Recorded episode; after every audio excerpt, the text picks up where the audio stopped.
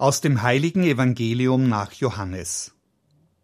In jener Zeit erhob Jesus seine Augen zum Himmel und sagte, Vater, die Stunde ist gekommen, verherrliche deinen Sohn, damit der Sohn dich verherrlicht. Denn du hast ihm Macht über alle Menschen gegeben, damit er allen, die du ihm gegeben hast, ewiges Leben schenkt. Das aber ist das ewige Leben, dass sie dich, den einzigen wahren Gott, erkennen und den du gesandt hast, Jesus Christus. Ich habe dich auf der Erde verherrlicht und das Werk zu Ende geführt, das du mir aufgetragen hast. Jetzt verherrliche du mich, Vater, bei dir mit der Herrlichkeit, die ich bei dir hatte, bevor die Welt war. Ich habe deinen Namen den Menschen offenbart, die du mir aus der Welt gegeben hast. Sie gehörten dir, und du hast sie mir gegeben, und sie haben dein Wort bewahrt. Sie haben jetzt erkannt, dass alles, was du mir gegeben hast, von dir ist. Denn die Worte, die du mir gabst, habe ich ihnen gegeben, und sie haben sie angenommen. Sie haben wahrhaftig erkannt, dass ich von dir ausgegangen bin, und sie sind zu dem Glauben gekommen, dass du mich gesandt hast. Für sie bitte ich, nicht für die Welt bitte ich, sondern für alle, die du mir gegeben hast, denn sie gehören dir. Alles, was mein ist, ist dein, und was dein ist, ist mein. In ihnen bin ich verherrlicht. Ich bin nicht mehr in der Welt, aber sie sind in der Welt, und ich komme zu dir. Evangelium unseres Herrn Jesus Christus.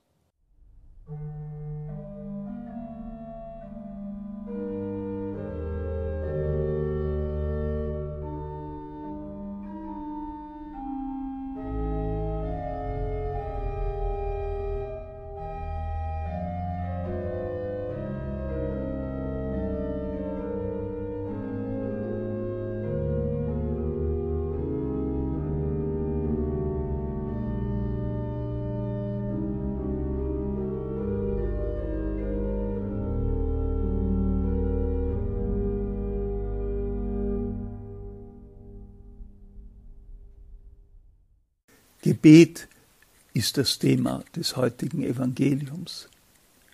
Es geht um Not und Segen des Gebets. Im Angesicht des bevorstehenden Todes betet Jesus. Wie beten, wenn es um den letzten Ernst des Lebens geht? Wie überhaupt beten und wozu beten?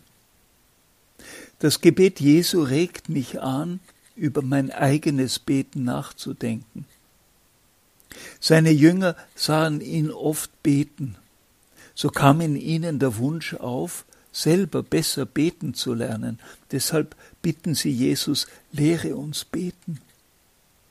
Was aber hat er ihnen über das Beten gesagt? Ich glaube, dass die meisten Menschen beten.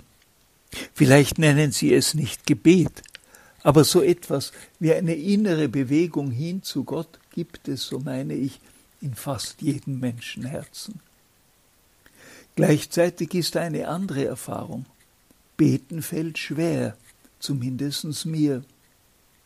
Ich klage selber und höre Ähnliches auch von anderen Menschen. Ich kann nicht recht beten. Mir fehlt es an Sammlung, an Ruhe und Zeit. Aber wenn ich mir die Zeit nehme, um zur Ruhe zu kommen, still zu werden, innezuhalten, dann spüre ich, wie gut mir das Gebet tut.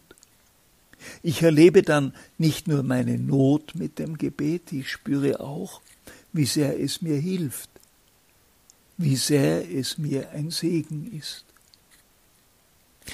Ich glaube, beten ist etwas, das ganz ursprünglich zum Menschen gehört. Wir sind nicht nur zum Essen und Trinken, zum Arbeiten und Schlafen auf dieser Welt. Die Seele sehnt sich nach mehr.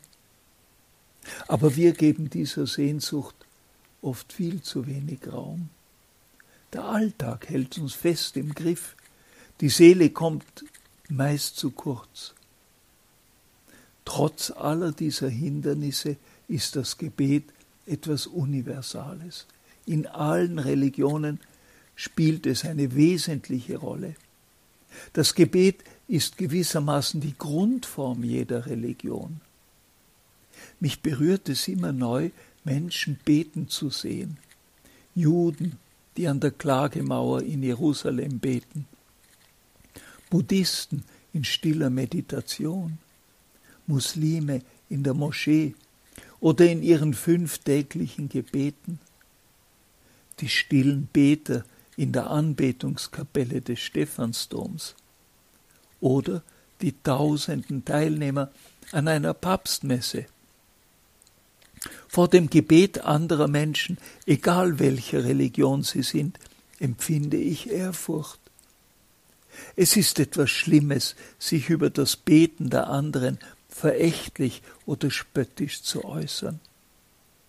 Das Beten muss uns heilig sein. Es ist etwas ganz und gar Persönliches, auch dann, wenn es in Gemeinschaft vollzogen wird.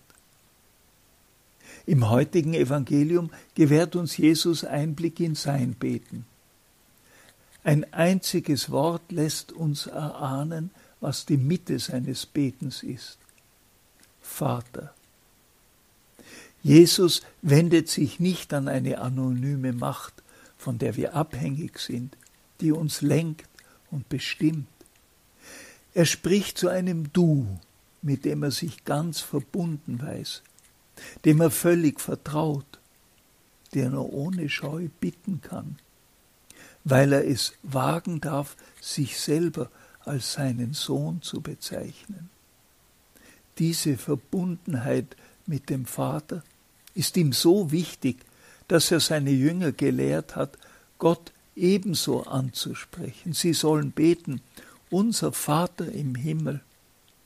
Sie sollen zu Gott ein so großes Vertrauen haben, wie er es selbst hat. Wie aber vertrauen, wenn dieser Gott so fern scheint, so wenig spürbar ist? Das ist ja die Not des Gebets, dass es so oft ins Leere zu gehen scheint. Wer kann die Gebete zählen, die nie erhört wurden? Jesus selber hat Gott inständig gebeten, dass seine Jünger eins seien. Wurde er nicht erhört? Die Christen sind weit davon entfernt, eins zu sein, so wie Jesus es erbeten hat? Oder warum erspart Gott, wenn er ein gütiger Vater ist, seinen Kindern nicht das so schreckliche Leiden, von dem wir so oft erfahren? Jesus hat Gott inständig gebeten, ihm die Qual des Kreuzes zu ersparen. Wurde er erhört?